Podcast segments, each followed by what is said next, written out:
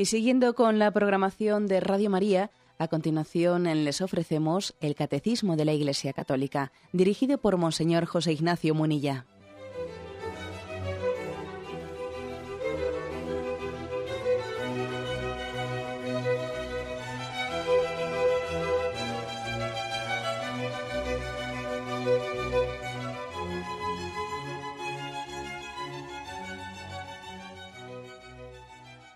Cordial saludo a todos los oyentes de Radio María. Un día más, con la gracia del Señor, proseguimos el comentario del Catecismo de nuestra Madre, la Iglesia. Vamos a adentrarnos en la segunda de las peticiones, petición deseo, decíamos que eran las tres primeras, ¿no? del Padre Nuestro. Las llamábamos peticiones deseo a esas tres primeras, santificado sea tu nombre, que es la que concluimos explicando la vez pasada, venga a nosotros tu reino y hágase tu voluntad en la tierra como en el cielo.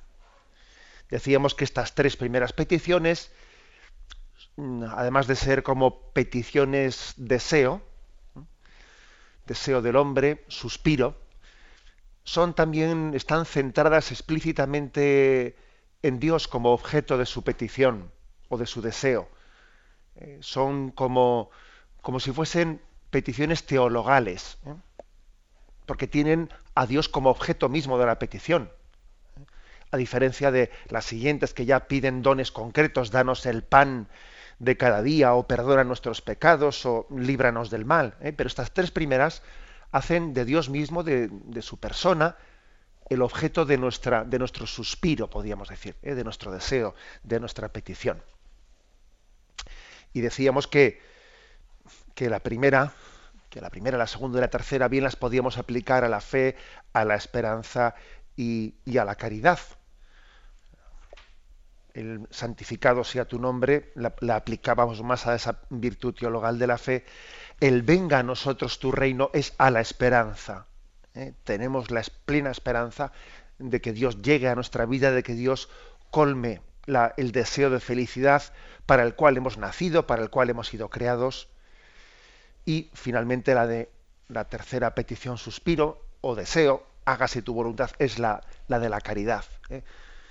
Bien, vamos a centrarnos pues en, en, es a partir del punto 2816 en esta petición del venga a nosotros tu reino que la hacemos tantas veces, cantamos también algunos cantos, tu reino es vida, tu reino es verdad, tenemos muchos cantos populares en nuestra liturgia en las que pedimos, pedimos la llegada del reino de Dios y es bueno que nos familiaricemos con este concepto de qué es lo que estamos pidiendo.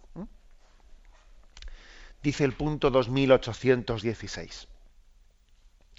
En el Nuevo Testamento, la palabra basileia se puede traducir por realeza, nombre abstracto, reino, nombre concreto, o reinado, de reinar, nombre de acción. El reino de Dios está ante nosotros. Se aproxima en el Verbo encarnado, se anuncia a través de todo el Evangelio, llega en la muerte y la resurrección de Cristo. El reino de Dios adviene en la última cena y por la Eucaristía está entre nosotros el reino de Dios llegará en la gloria cuando Jesucristo lo devuelva a su Padre. Y luego viene una cita de San Cipriano. Bien, vamos, como solemos tener costumbre, a desglosar eh, este, este primer punto, 2816.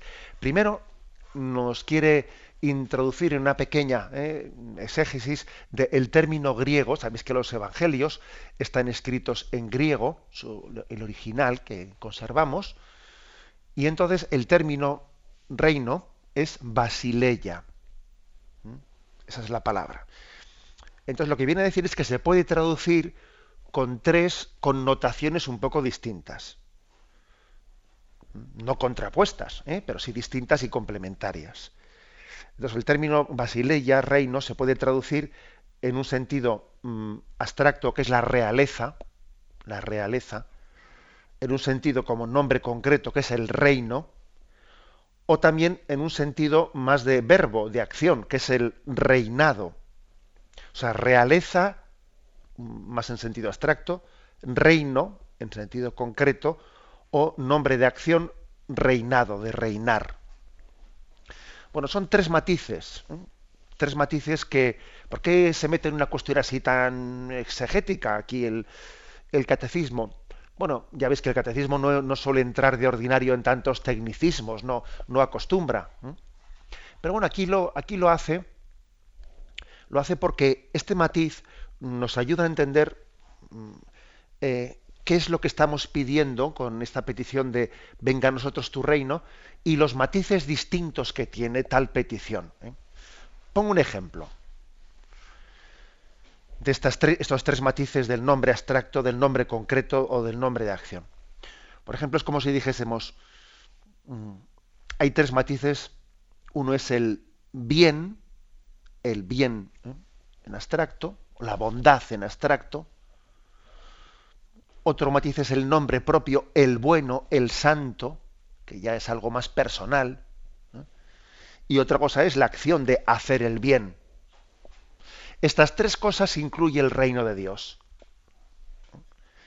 Vais, vamos a ver que esta es un poco la tesis que hoy quiero, quiero explicar. Estas tres facetas, la más, la más la abstracta, la concreta y la acción, las incluye el reino de Dios. Porque el reino de Dios es, por una parte, el nombre propio. Y el nombre propio es Cristo es el reino de Dios. Él en persona. Él. ¿eh? El Dios, el bueno, el, la bondad se concreta en un nombre propio, que es Jesucristo. ¿eh? Entonces, el reino de Dios, en cierto sentido, se, en, un, sentido muy, muy digamos, eh, adecuado, como después vamos a intentar aquí explicar, se identifica con el mismo Jesucristo.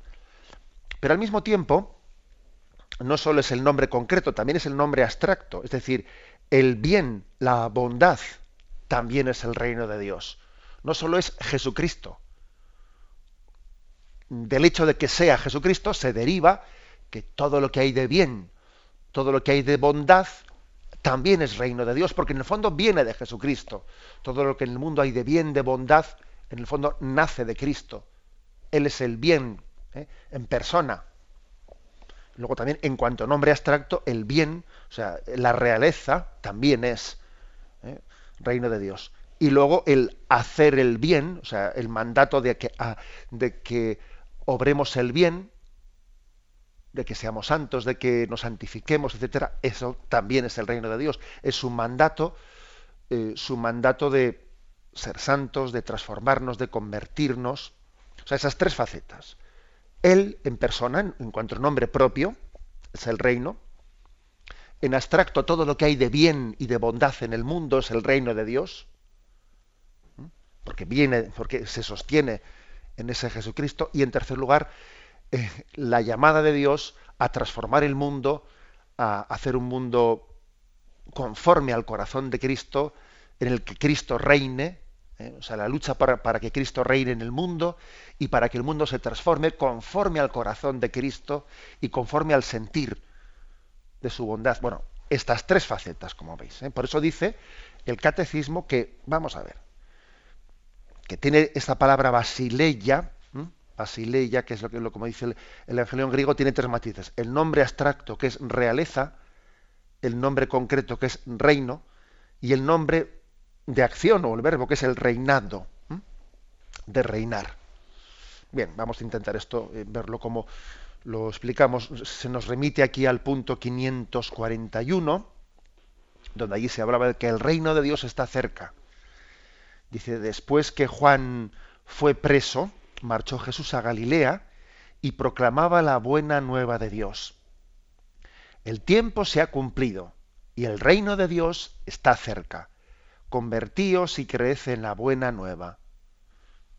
Esto decía Juan el Bautista. ¿eh? El reino de Dios está cerca. Y lo decía porque estaba cerca Jesucristo y estaba, tiempo, estaba cerca esa hora para la que el Padre le había llamado a Jesucristo. Cristo, por tanto, para hacer la voluntad del Padre, inauguró en la tierra el reino de los cielos. Pues bien, la voluntad del Padre es elevar a los hombres a la participación de esa vida divina. Lo hace reuniendo a los hombres en torno a su Hijo Jesucristo. Esta reunión es la Iglesia, que es sobre la tierra el germen y el comienzo de este reino otra faceta importantísima, que es la faceta eclesiológica o eclesial. ¿eh?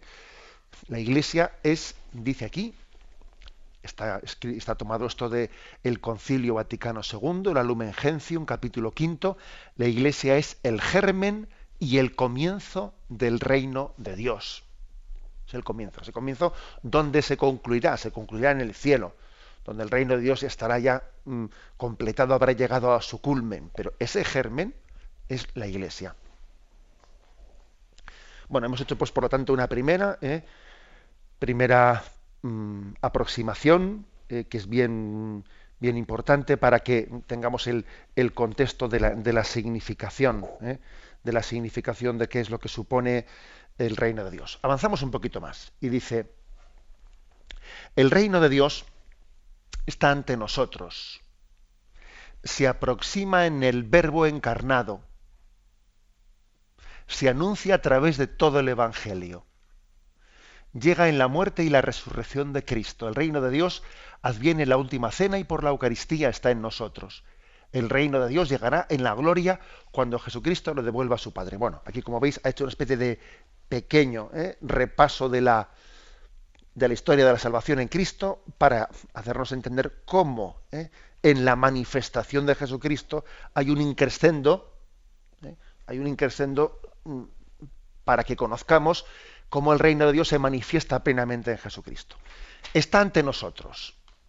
Nosotros tenemos la suerte tenemos el don, tenemos la gracia de haber, de haber sido, lo que dice Jesús, cuántas generaciones desearon ver lo que vosotros estáis viendo y no lo vieron. Es decir, cuántas generaciones murieron esperando la llegada del Salvador del mundo y murieron en la esperanza. Y nosotros, nosotros hemos llegado después de ese anciano Simeón al cual Dios le dio, eh, le dio la gracia de ser testigo de la llegada del Mesías. Bueno, pues está ante nosotros, es Jesucristo. Está ante nosotros. Se aproxima en el verbo encarnado. Es decir, en la, en la encarnación, en la encarnación, Dios vino a nosotros. Esa es, la clave. Sin la encarnación, nosotros no podríamos decir que el reino de Dios está aquí. Si la encarnación sería imposible decir tal cosa. Dios vino a nosotros. Si el reino de Dios está aquí es porque Él vino. Mm. De lo contrario, esa distancia infinita que existe entre, entre el hombre y Dios haría imposible esa realización concreta. De, de lo contrario, si, si Dios no se hubiese hecho hombre, si no se hubiese producido la encarnación, el reino de Dios sería únicamente una cosa del más allá. ¿Mm? Entonces el reino de Dios sería meramente pues una cuestión remitida al mundo futuro al mundo futuro. Bien, pero no, no ese es el caso. ¿eh? Como, como la encarnación tuvo lugar, y por cierto, la encarnación continúa porque, porque Cristo sigue siendo hombre y está unido a la, a, la naturaleza humana para, todo, para, toda la eternidad en el cielo. ¿eh?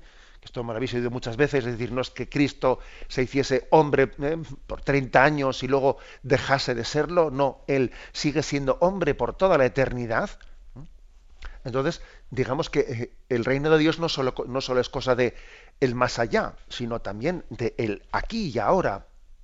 Porque Dios está unido a la naturaleza humana, porque Dios es hombre.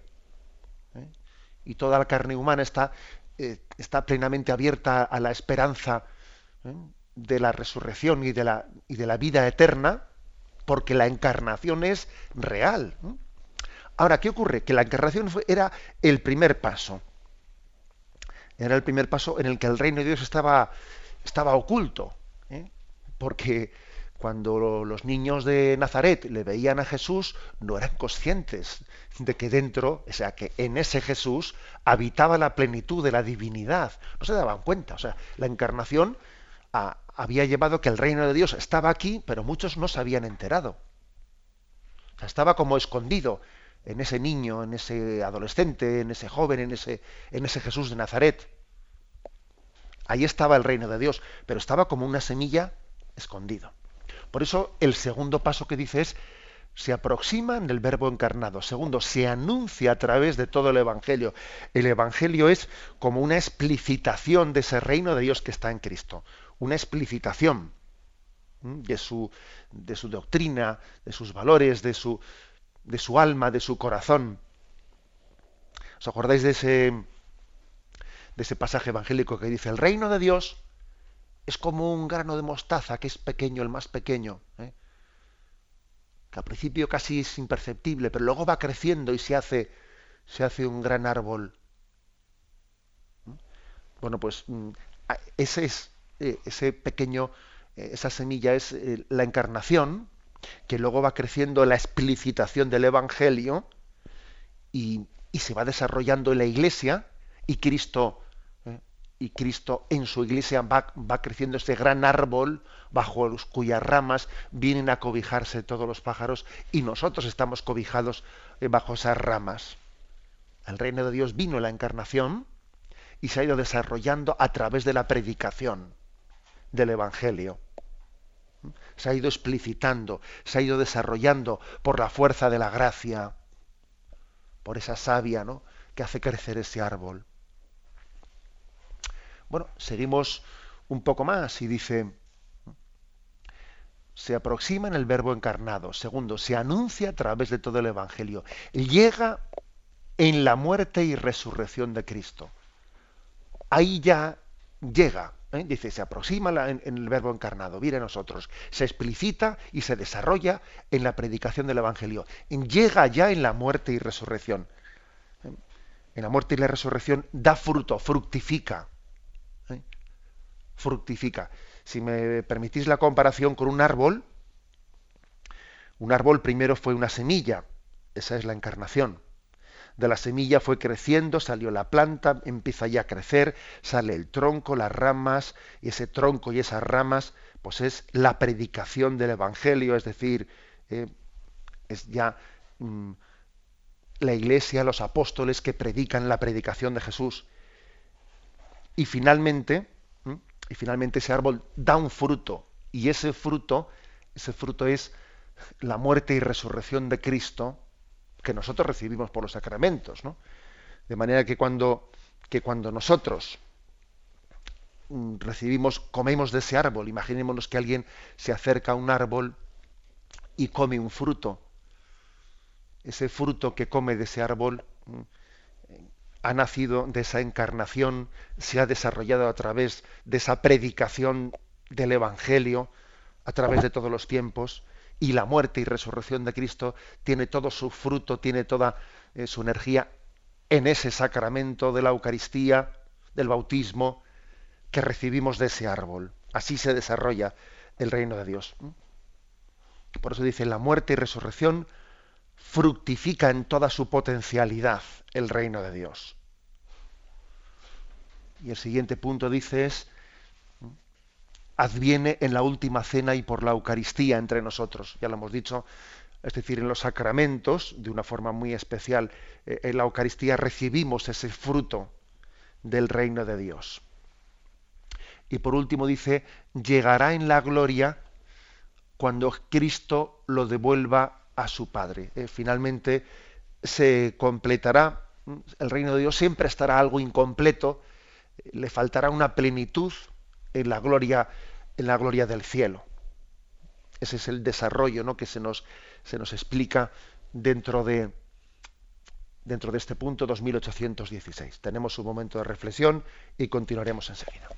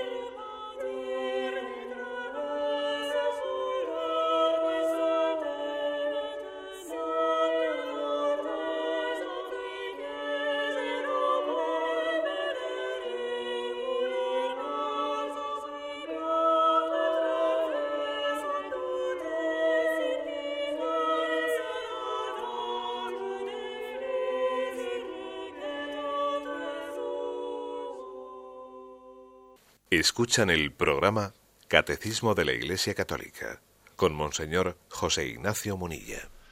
Continuamos la explicación de este punto 2816. Estamos un poco poniendo las bases de qué significa la palabra reino, eh, basileia. Venga a nosotros tu reino. Estamos explicando esa segunda petición del Padre Nuestro.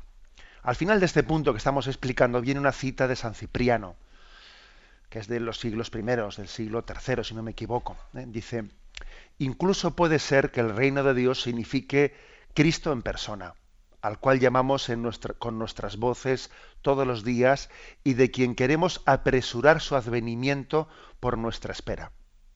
Como es nuestra resurrección, porque resucitamos en Él, puede ser también el reino de Dios, porque en Él eh, reinaremos.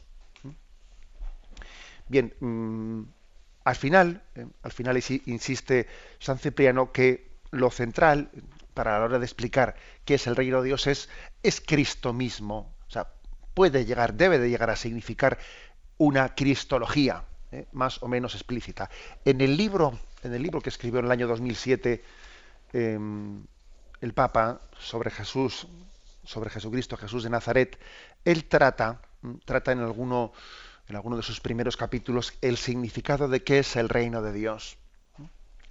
Y voy a leer algunos párrafos, ¿eh? porque es muy interesante lo que el Papa dice en ese libro para iluminar lo que aquí estamos queriendo explicar. Dice él, todo depende de cómo entendamos las la palabra reino de Dios. ¿Es tan solo un mensajero que debe batirse por una causa que en último término nada tiene que ver con él, con Jesucristo, o es el mensajero, el mismo mensajero, él, Jesús, ¿eh? Es, él es el mensaje. Es decir, el reino de Dios son los valores que Jesús predicó, o es el mismo mensajero, el mismo Jesús. Esto es lo que plantea el Papa en su, en su libro.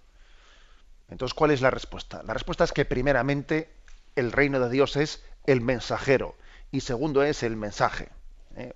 La misma persona, porque existe, existe el riesgo de de que el reino de Dios se entienda como algo difuso, algo etéreo, ¿eh? unos valores en la vida. El reino de Dios es unos no no no se trata de unos valores etéreos, sino unos valores que coinciden con la persona de Jesucristo. ¿eh? Dice el Papa, antes de profundizar en esto, puede ser útil considerar brevemente cómo se ha interpretado la palabra reino en la historia de la Iglesia. En la interpretación que los santos padres hacen de esta palabra clave, podemos observar tres dimensiones. Es decir, el Papa dice, fijaros, esta palabra sobre el reino de Dios en la historia de la Iglesia ha sido interpretada de tres maneras que son complementarias. ¿eh? En primer lugar, está la dimensión cristológica. Orígenes ha descrito a Jesús como la autobasileia, o sea, el autorreino, o sea, él, él mismo es el reino. Es decir, como el reino en persona. Jesús mismo lo es, el reino no es una cosa, es una persona. El reino no es una cosa, no es un espacio de dominio, sino que es Él. ¿eh? La expresión reino de Dios sería como una cristología encubierta. ¿eh? Como el modo en el que se habla del reino de Dios, Él conduce a los hombres, dice el Papa en su libro, al hecho grandioso de que en Él Dios mismo está presente en medio de los hombres. Él es Dios entre nosotros, es la presencia del Dios vivo. Bueno, este es el primer sentido.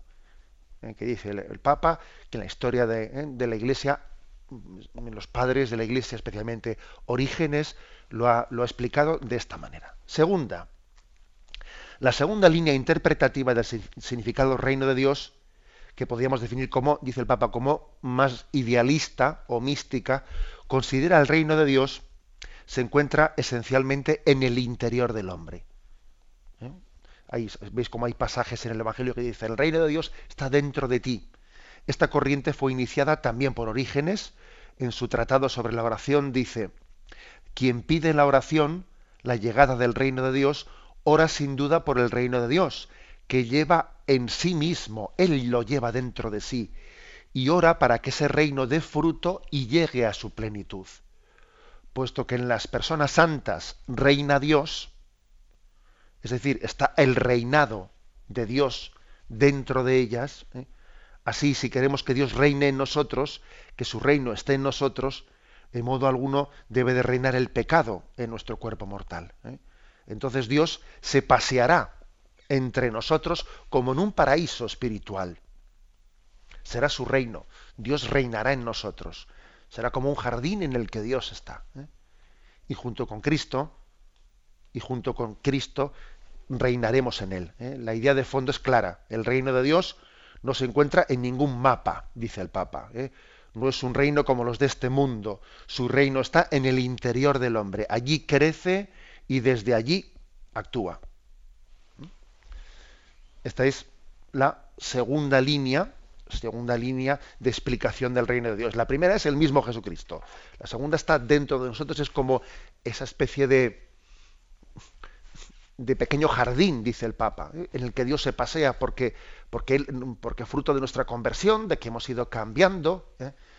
hay un reino de paz ¿eh? dentro de nosotros en el que Dios reina, un espacio de paz, espacio de, de, sí, de gracia dentro de nosotros, en el que Dios está reinando.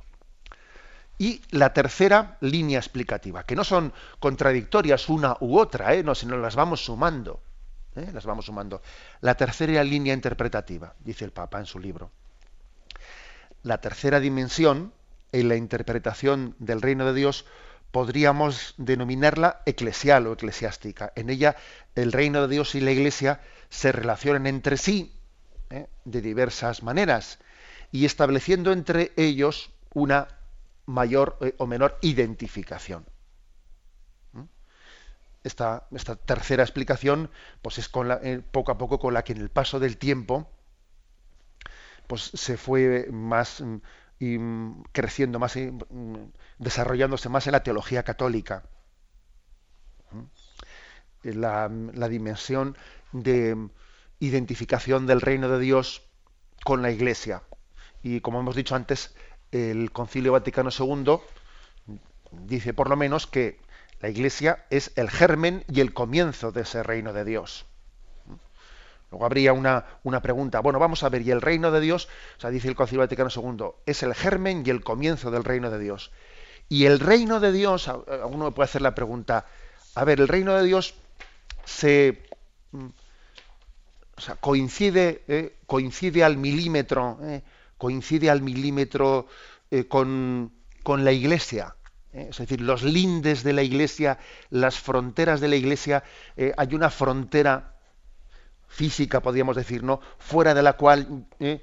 no cabe el reino de Dios y el reino de Dios está únicamente dentro de las fronteras de la iglesia. Pues no, la iglesia no, entiende eso. Así, acordaros, por ejemplo, de ese pasaje, de ese pasaje del Evangelio que dice, vienen a preguntar a Jesús, los apóstoles, los discípulos, se dicen, hemos visto a unos que expulsaban a los demonios y no eran de los nuestros. Y se lo hemos intentado impedir porque no eran de los nuestros. Y le dice Jesús, bueno, pero ¿por qué, por qué se lo habéis querido impedir? El que, no está, el que contra nosotros está a favor nuestro. Dejadles que expulse los demonios. ¿eh? Es decir, existe también ¿eh? dentro de esa predicación del Evangelio de Jesús un, un reconocimiento, un reconocimiento de que el bien, el bien, la gracia, ¿eh? la gracia puede actuar también más allá de la frontera mm, la frontera milimétrica, ¿no? que no, o sea, no existe una frontera milimétrica ¿eh? diciendo aquí termina la iglesia, a partir de aquí ya es una gracia fuera de la iglesia. Pues no, no es así, porque la gracia, la salvación viene a través de Cristo y a través de su iglesia, pero las fronteras de la iglesia no son milimétricas en el sentido de que ah, lo que está fuera de allí, esto ya es fuera de la iglesia. No, no. ¿eh? Por lo tanto, digamos que la iglesia es el germen y el inicio del reino de Dios, pero ese reino de Dios ¿eh? mm, está incluso más allá de las, de las fronteras visibles de la iglesia, porque también la iglesia tiene, ¿eh? como, como es eh, en ella se está desarrollando el reino de Dios, tiene raíces que van por debajo y no se ven, ¿eh? como cuando uno, uno, ve, uno ve un árbol por fuera, pero lo que se queda por perplejo es que las raíces de ese árbol por debajo de la tierra se extienden muchísimo. Hay árboles que te quedas perplejo de, de cuando uno al, ir a arrancarlo, ver las raíces por debajo hasta dónde llegaban y no eran visibles y llegaban mucho más lejos. ¿Eh? O sea que también este, esta, esta, característica del reino de Dios eh, es, importante para, para, entenderla. Bien, pues esta es la, la explicación ¿no? Mm, que nos hace el Papa en su, en su libro, muy interesante. ¿eh? Estas tres, digamos, mm, en la historia de la Iglesia y de la patrología, estas tres dimensiones, tres interpretaciones de la palabra reino, coincidiendo con la persona de Jesucristo, primera. Segunda, em, ese ámbito de interioridad dentro de nosotros, donde reina la gracia, donde reina la paz, el reino de Dios está dentro de ti. Y en tercer lugar, es el reino de Dios identificándolo con la Iglesia. Eh, podríamos también añadir que em, en el documento del episcopado español, que no, si no mal recuerdo, creo que es del año 2005, Teología y Secularización en España, se, llama la atención sobre el riesgo de que en los últimos años de secularización y en los últimos años en los que una teología pues, secularizada se ha eh, se ha divorciado mucho de la Iglesia, no ha pretendido hacer una presentación del reino de Dios, pues mm, como distinta, ¿no? como si el reino de Dios tiene poco que ver con la, con la Iglesia, sobre ese aspecto se ha llamado la atención. ¿eh? Y en el punto 38 se dice, el Señor Jesús comenzó su Iglesia predicando la buena nueva, es decir, la llegada del reino prometido hacía siglos en las Escrituras.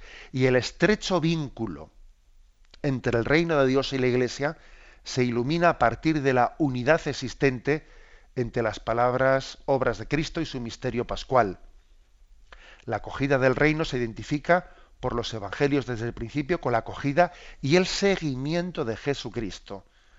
La participación en el reino tras la Pascua tiene como forma definitiva la comunión plena con Jesús resucitado eh, por el don del Espíritu. Y todo hombre está llamado a participar por caminos que solo Dios conoce en la Pascua del Señor. Eh. Y no es legítimo, dice, no es legítimo separar el reino de Dios de la figura de Jesucristo, muerto y resucitado, y por tanto del Padre. Tampoco lo es disolver el significado de la Iglesia como verdadero sacramento de la comunión de Cristo. ¿Mm? Y aunque la realización del designio divino de salvación pueda darse fuera de los límites visibles de la Iglesia, que es lo que he explicado yo antes, no es correcto separar la noción de reino de Dios de la realidad de la Iglesia.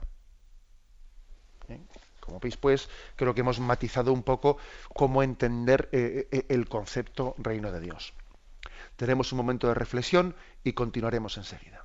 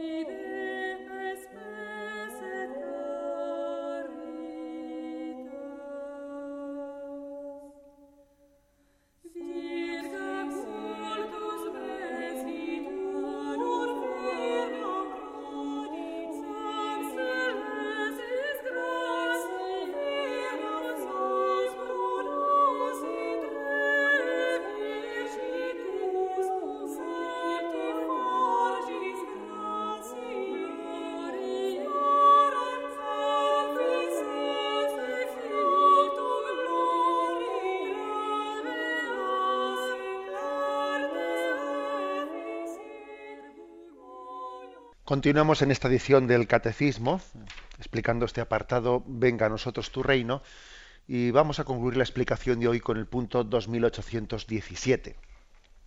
Dice, esta petición es el Maranatá, o sea, venga a nosotros tu reino. Maranatá, ven Señor Jesús, que sabéis que esta expresión eh, es prácticamente la conclusión de la Sagrada Escritura en el libro del Apocalipsis. El Espíritu y la esposa dicen, ven Señor Jesús, Maránata, ven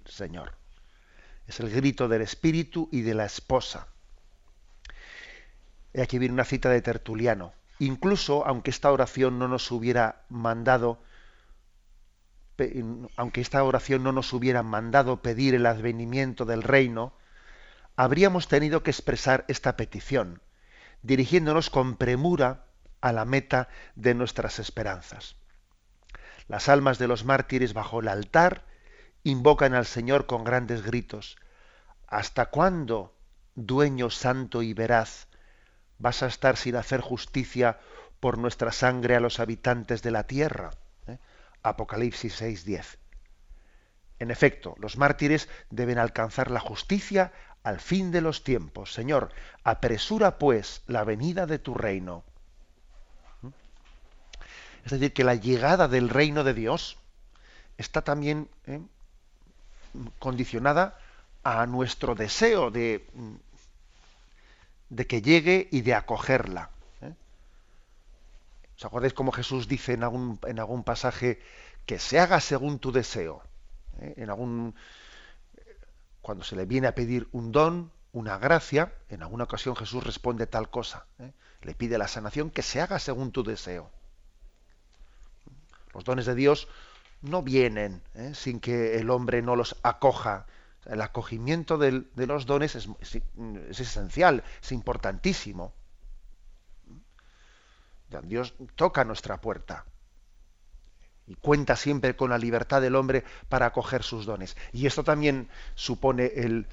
Por eso el Señor quiere que pidamos, venga a nosotros tu reino.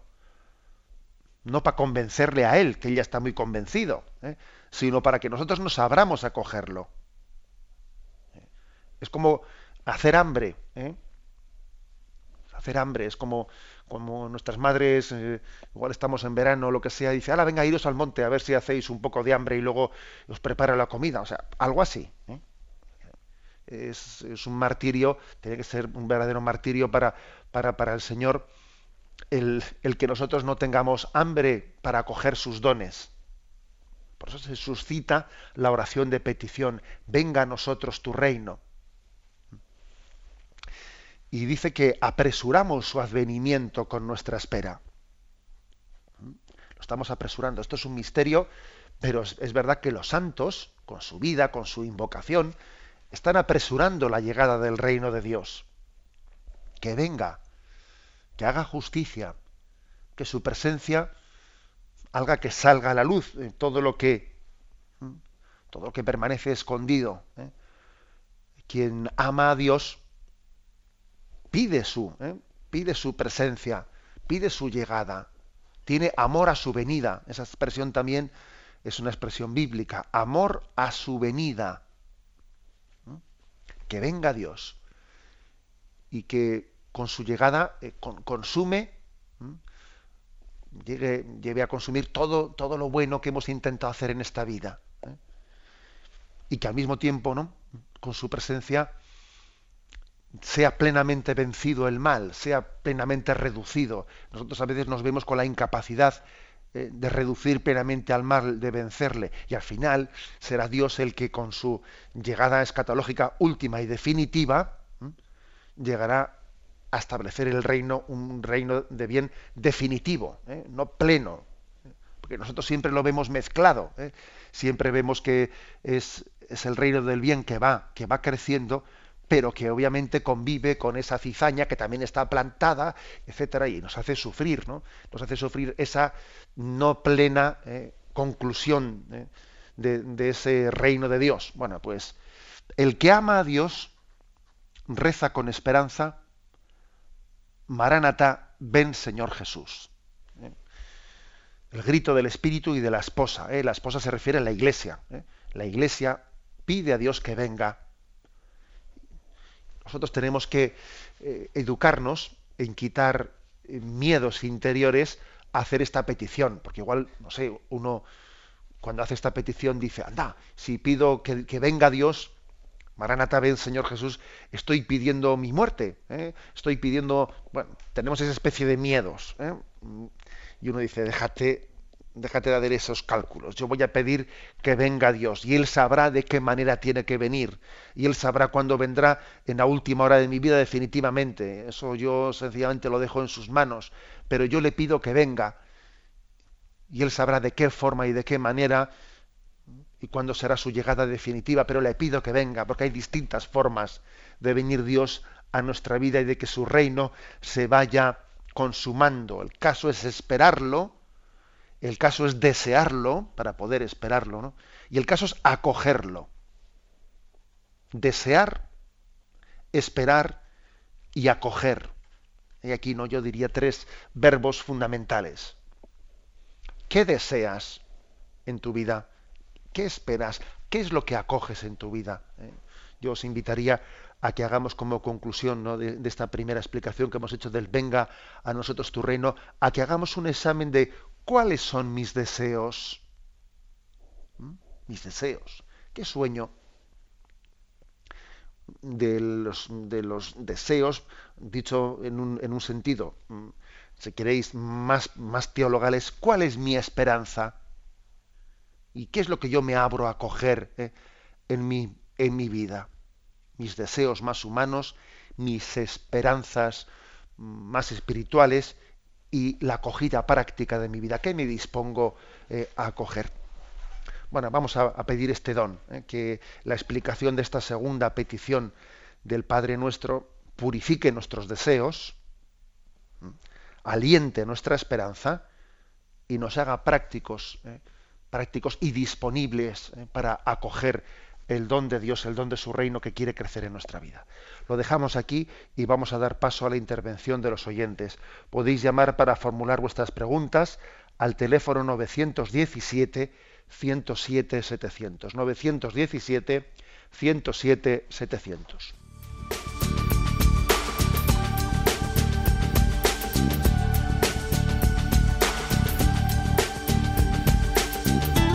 Radio María le ofrece la oportunidad de recibir en su casa sus programas favoritos.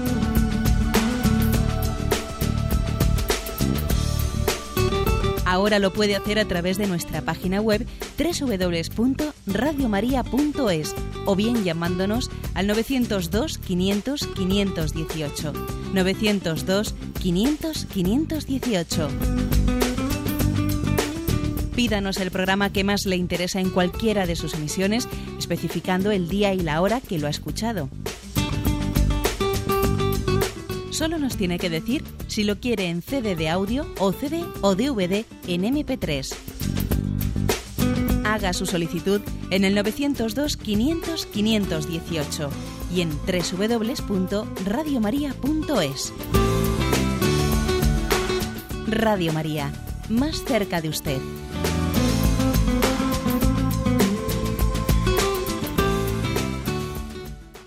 Escuchan el programa Catecismo de la Iglesia Católica con Monseñor José Ignacio Munilla.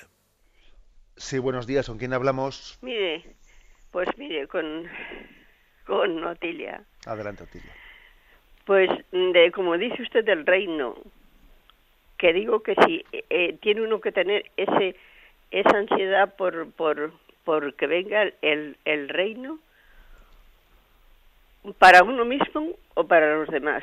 Cuando ves que los demás están y tienes una preocupación grande. Porque yo tengo, pues no sé, un sobrino que sé que, que, que, que, vamos, tengo dos o tres, pero dos, pero no, no, no van a misa, no, no, no, uno desde luego tiene dos niños y no es que tenga mucho tiempo, luego como se van al chalde y tiene que, que estar con su marido a las buenas, pero otro es que se ha echado a la novia y, y, como no va a misa, pues no me ha dicho nada, pero no creo que se, que, que se case por la iglesia.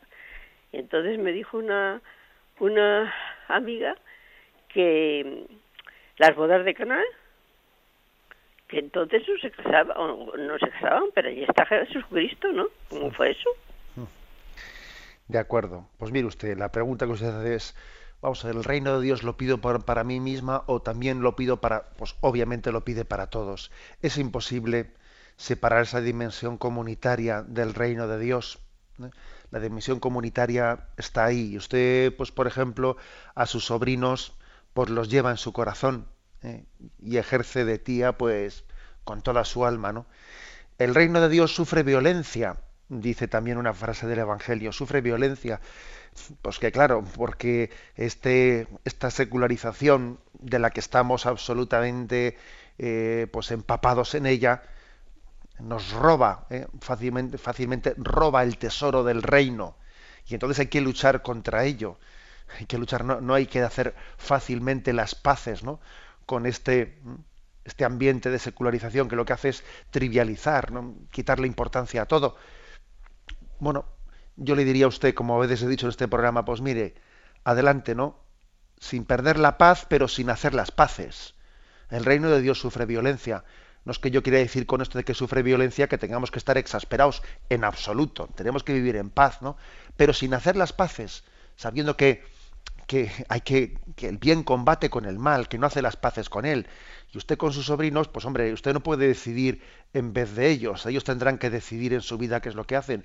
Pero usted tampoco no se va a estar callada, ni, se va a estar con los brazos cruzados. Seguro que está rezando por ellos para que el reino de Dios también venga a su vida, para que descubran que Cristo tiene que ser el centro del matrimonio y tiene que ser también el centro de la educación de los hijos. Y usted reza por ello. Y en alguna ocasión les dirá alguna palabra, claro que se lo dirá. ¿eh? con, todo el cariño que pueda, pero les dejará caer, como quien dice, ¿no? esa palabra de esa semilla del reino, que será también su testimonio de vida, su oración y su palabra. Bueno, adelante, un paso a un siguiente oyente. Buenos días. Hola, buenos días, monseñor. Sí, le escuchamos. Buenos días. Mire, mm, yo cuando rezo el Padre Nuestro, pues yo lo digo, lo rezo mm, hablándole a él, por supuesto, porque es la oración que Jesucristo nos enseñó para hablar con el Padre. Y, eh, eh, pero cuando digo hágase tu voluntad, yo muchas veces, mm, yo quiero hacer la voluntad de Dios, por supuesto, siempre, pero muchas veces no sé cuál es su voluntad. Entonces me, me quedo un poquito, mm, digo, bueno, ¿y qué hago? Cuando voy a hacer una cosa, digo, ¿es tu voluntad o no es tu voluntad lo que voy a hacer? Y algunas veces, pues, recibo la respuesta y otras veces, pues, me quedo un poquito sin respuesta, ¿no? Y me gustaría que usted me explicara un poco, y, y lo mismo que le ha dicho esa señora que ha hablado antes, pues yo tengo el problema con mi hijo que él dice que no cree en Dios, que Dios no existe, que Dios no cree. Yo mm, ya lo que usted ha dicho, que pidamos por él, yo pido todos los días por él, porque hablé con un sacerdote y me dijo que yo que no le hablara yo a mi hijo de Dios, sino que le hablara Dios de mi hija. Entonces, pues yo quiero que con mi mm, con mi vida, con las cosas que yo hago, él vea que es que Dios está en mí. Y entonces yo tampoco me meto mucho en cuando hay ocasiones, pues se lo digo, porque Dios y a mi hija también, ¿no? Pero mm, no quiero hablarle mucho, porque ya le digo a usted que me dijo que, que le hablara a Dios de mi hijo, no a mi hijo de Dios. Yo quiero que él vea que Dios existe, pero mm, en mis acciones. De acuerdo. Sí, yo creo que quizás también ese consejo que le dio el sacerdote, mm, usted se lo dio también conociendo más en concreto su caso. Y cada uno tiene que discernir, porque a veces, a veces puede haber formas en las que al hacer el apostolado pues, mm, pues uno igual tiene que dejarle eh, dejarle a un hijo o a un sobrino que pase un poco la gripe sin estar de continuo encima suyo, porque es posible que si se le agobia, entre comillas, ¿no? pues se pueda producir un efecto de rebote. ¿eh? O sea que la dosificación de la palabra tiene que ir también un poco cogiendo el pulso de cómo está la situación de una persona. ¿no? Hay que dar un testimonio, como dice el oyente, siempre en cuanto al testimonio de nuestra vida, que Dios vive en nosotros, ¿no? Y nos hace alegres y nos hace entregados y generosos y serviciales, ¿no? Y luego, a la hora de predicarles, ya explícitamente, con la palabra, pues uno tiene que dosificarlo viendo, eh, viendo también el momento de esa persona. Ahora, tampoco hay que renunciar, ¿eh? no hay que renunciar a la palabra. ¿eh? Yo creo que eso cada uno tiene que, porque también forma parte de lo que Cristo nos enseñó. O sea, Jesucristo utilizó la palabra, no únicamente su, eh, su estilo de vida, sino que fue acompañada con una palabra anunciadora de esperanza. Bueno, la, la oyente hacía una pregunta que cuando ella decía, hágase tu voluntad, y pedía así el Padre Nuestro, no siempre conocía cuál es la voluntad de Dios. Bueno, precisamente también por eso eh, lo, pide. Nosotros pedimos, hágase tu voluntad sin conocerla plenamente. Señor, yo no voy a esperar a saber cuál es tu voluntad y si me gusta la pido y si no me gusta no la pido. No, no, no. yo la pido sin saberla incluso. Y esto es muy importante. ¿eh? Esto es muy importante. Yo sin saberla la pido. Hay dos formas, hay dos formas principales de, de, llegar a la voluntad de Dios. Una es de cumplir la voluntad de Dios. Una es por la elección. Uno tiene que elegir, ¿eh? elegir entre una acción u otra. ¿Qué será la voluntad de Dios? ¿Que haga esto o que haga lo otro? Bueno, siempre puede haber, a veces no, es tan sencillo y puede haber un margen de error, ¿no? Pero hay otra forma de llegar a la voluntad de Dios que suele ser cuando no, no se me da a mí la posibilidad de elección, sino cuando es por la aceptación por la aceptación de una situación que no tengo ¿eh? otra sino que aceptarla y entonces la acepto y es más seguro fijaros bien ¿eh? es más seguro conocer la voluntad de Dios por la línea de la aceptación que por la línea de la elección claro cuando hay que elegir hay que elegir no y hay que pedir a Dios la luz para elegir bien pero lo principal, fijaros bien, es la aceptación, que hay muchas cosas que no tenemos que elegirlas, porque no puedo elegirlas, sino aceptarlas. ¿eh? Mis limitaciones, mis no sé qué. ¿eh? Imaginemos una persona, pues yo qué sé, pues que tiene desgaste de cadera, que se le ha roto la cadera. Oye, si lo que me toca es aceptar y aceptarlo con confianza, sin venirme abajo, etcétera, si ahí es más fácil conocer la voluntad de Dios que en otra situación, de que si me quedo aquí me voy a vivir a, otro lugar. Luego en ese hágase tu voluntad, nosotros pedimos hágase tu voluntad incluso sin conocer cuál es esa voluntad, pero yo me fío de ella, eh, me fío de Dios eh, más que de mí mismo. Damos paso a una siguiente llamada. Buenos días. Buenos días, monseñor. Sí, adelante. Buenos días. Eh, mire, eh, quiero que, a ver, que me dé un consejo porque estoy un poco liada. Eh, estoy saliendo con una compañera ya hace muchos años que yo no sé si cree o no cree, pero es una persona que mm, si alguien quiere que se sepa en el, en el pueblo algo, no hay que decir solo era más que ella pero luego no lo cuenta como es.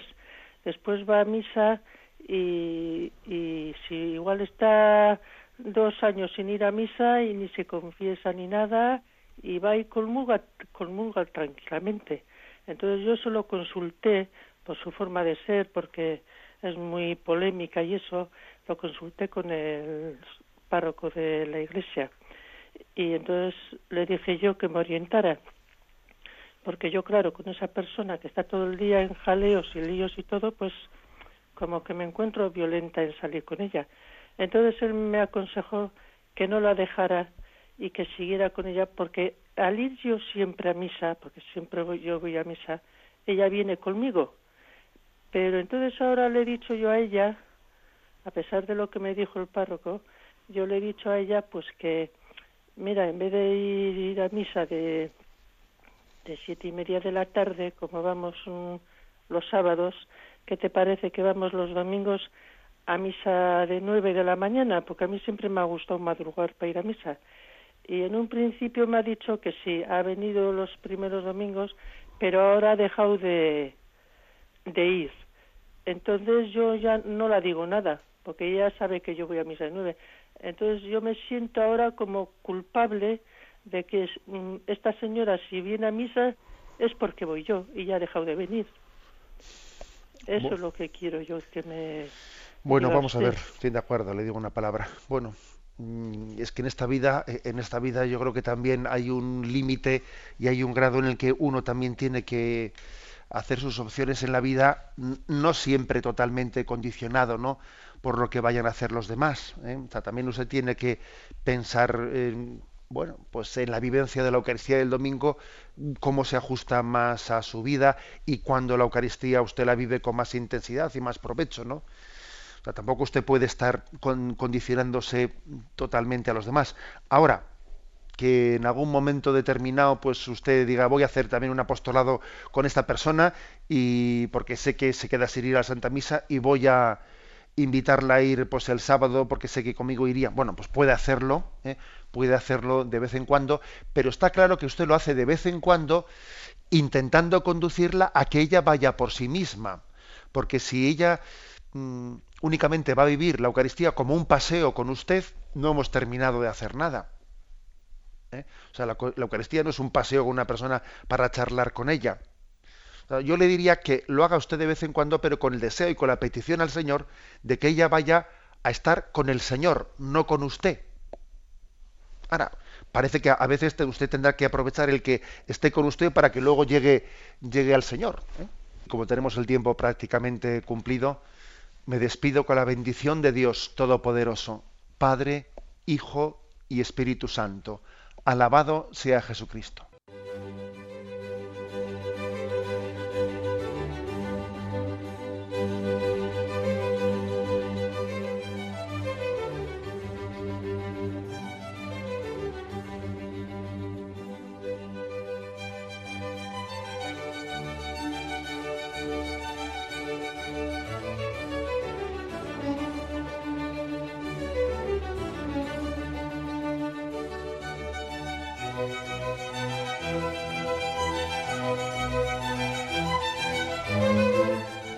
Han podido escuchar en Radio María el Catecismo de la Iglesia Católica, dirigido por Monseñor José Ignacio Munilla.